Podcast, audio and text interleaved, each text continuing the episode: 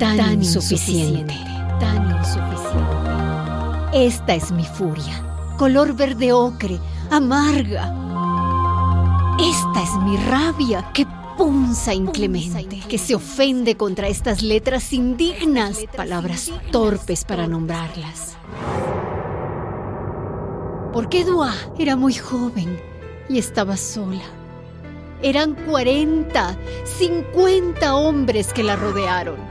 La golpearon, arrancaron su ropa, lanzaron rocas en su rostro.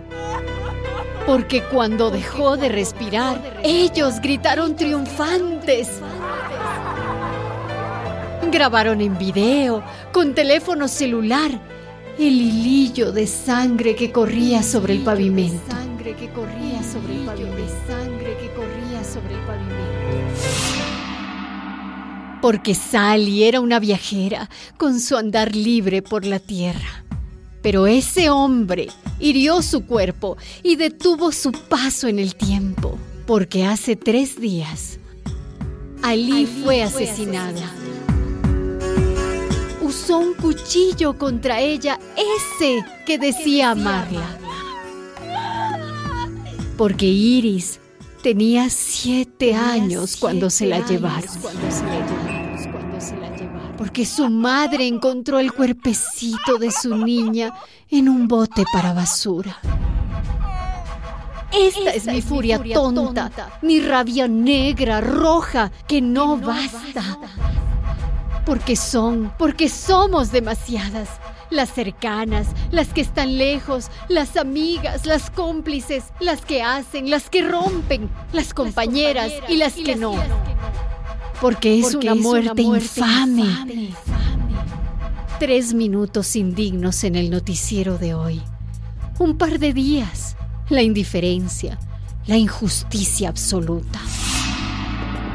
¿Quién fuera el aullar resonante en todo espacio acústico? ¿Quién que llame en el viento con voz potente a todas las que nos faltan? A Marisela, a Leticia, a Marcia, a Sara, hasta que nadie pueda negar la escucha, hasta que nadie pueda continuar viviendo como si nada hubiera ocurrido quien fuera el puño que se estrelle contra la roca, poderoso, incansable. Quien que grave, imborrable, a golpe de presente constante. Los nombres de Victoria, de Emilia, de Marta, de Yasmín, de Natalia, de Yasmín, de Emilia, de Marisela. ¿Quién la fuerza para el combate contra el olvido? ¿Quién el castigo a todos, los malditos? Todos los malditos. Todos los malditos. Sin embargo, respiro esta furia. Sin embargo, me alimento de esta rabia.